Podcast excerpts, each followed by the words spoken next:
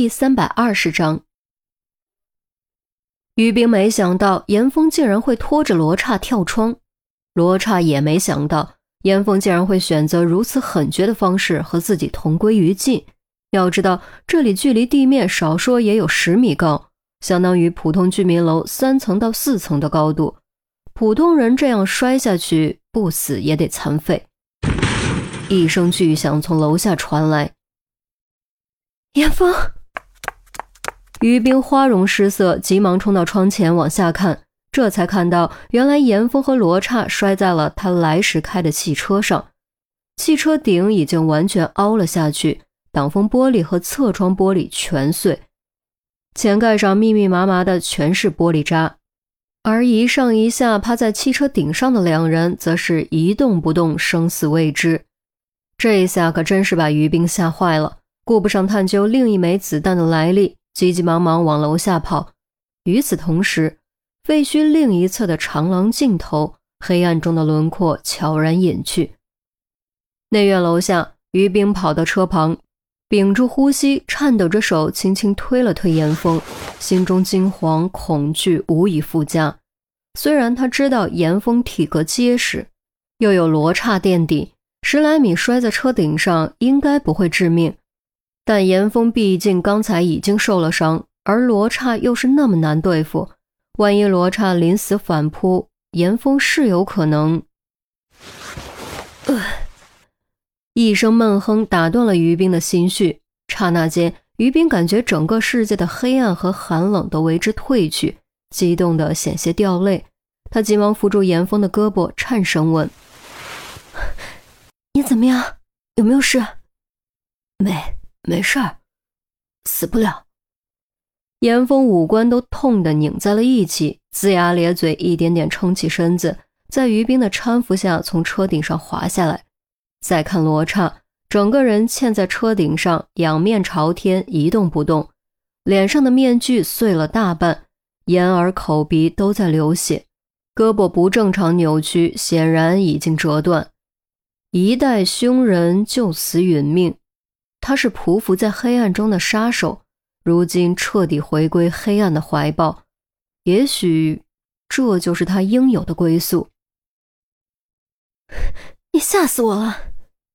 确认严峰无恙，于冰转喜为怒，眼睛却是红了。刚才他都瞄准罗刹的腿，准备开枪了。只要打穿罗刹的腿，限制住罗刹的行动能力，一样能将其击毙。我是知道车在楼下才敢跳的，不然我哪敢？严峰急忙安慰，心中却也有些后怕。他没说谎，他的确知道车就在楼下，但是当时那一瞬间，他满脑子都是必须立刻杀死罗刹的念头，根本没想那么多，更没有去细致计算抛物线落点。他只是觉得，哪怕落在地上有罗刹垫背，自己应该也不至于当场毙命。所以才毫不犹豫付诸了行动。不过好在运气之神站在了他这边，让他落在了车顶上，否则就算不死，也不会像现在这样能爬起来。真的？于冰狐疑。当然是真的。好了，我们也赶紧进去。严峰看了一眼停在草坪中间的武装直升机，摘下夜叉手中的长刀。一手端枪，一手提刀，跛着脚朝对面的大门跑去。于冰气结，却也只能快步跟上。城堡会客厅，砰的一声，侧门被一脚踹开，于西一行人率先抵达。三人将季兰英护在中间，手指扣在扳机上，枪口随着视线扫视周围，精神高度集中，以便看到敌人第一时间做出反应。然而，偌大的房间中并没有重重埋伏，除了依旧倒在窗口的巨汉尸体，就只有威廉独自一人坐在沙发上。你果然没跑。季兰英看到威廉还在，也不由松了口气。威廉用有些诧异的目光斜睨了季兰英一眼：“你还敢回来？”季兰英闻言冷笑一声。你已是孤家寡人，而我们人多势众，我有什么不敢的？希望你稍后不会后悔。威廉话中有话，话音刚落，正门方向又有一队人马进来，打头的是杜宾、杜渊兄弟。雷斯垂德颈间，孔玉德和赵处长走在中间，率先攻入城堡的几名队员殿后。虽然他们个个带伤，显得有些狼狈，但至少都还活着。而对于这种生死交锋，活着就是一种胜利。一看到于西，孔玉德立刻瞪眼指了指他。意思很清楚，回去再找他算账。于西无奈苦笑，韩淼和郑月则尴尬撇过头，假装没看见。投降吧，你已经无路可逃了。赵处长一声厉喝，威廉却好像将赵处长当成了空气，压根没理他。赵处长刚想过去，却被孔玉德拦住。孔玉德给他使了个眼色，这里毕竟是人家的地盘儿。合作帮忙可以，关键时刻还是让人家出马比较好。赵处长恍然，暂时按下想摘下威廉的面具，将其按在地上狠揍一顿的冲动。雷斯垂德沉声道：“你到底是谁？”得到严峰传回的信息后，他就立刻通过数据库进行了查询，结果竟然没有一个匹配，所以只有两种可能性：要么威廉不是英国人。要么就是其数据被抹除了，而且是被彻底抹除了。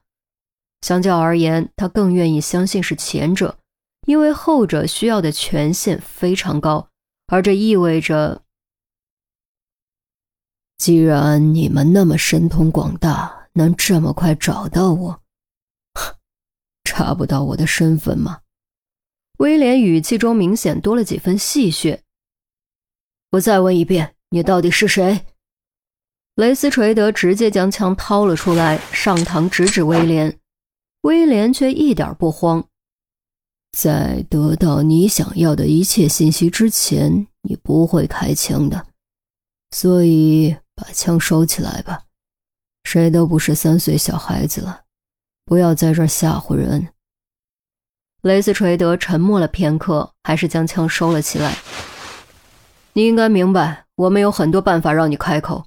所以，劝你还是主动配合一点比较好。也请你明白，你所说过的那些办法，我在很早以前就已经全部尝试过。我所遭受过的折磨，不是你们这些活在光明中的人所能想象的。所以，除非我想，你们不可能从我嘴里得到任何信息。威廉嗤之以鼻，孔玉德终于开口：“这样绕来绕去没有任何意义。你既然没有选择逃跑，就一定有所准备。所以亮牌吧，我们来一场面对面的对决，看看谁才是最后的赢家。”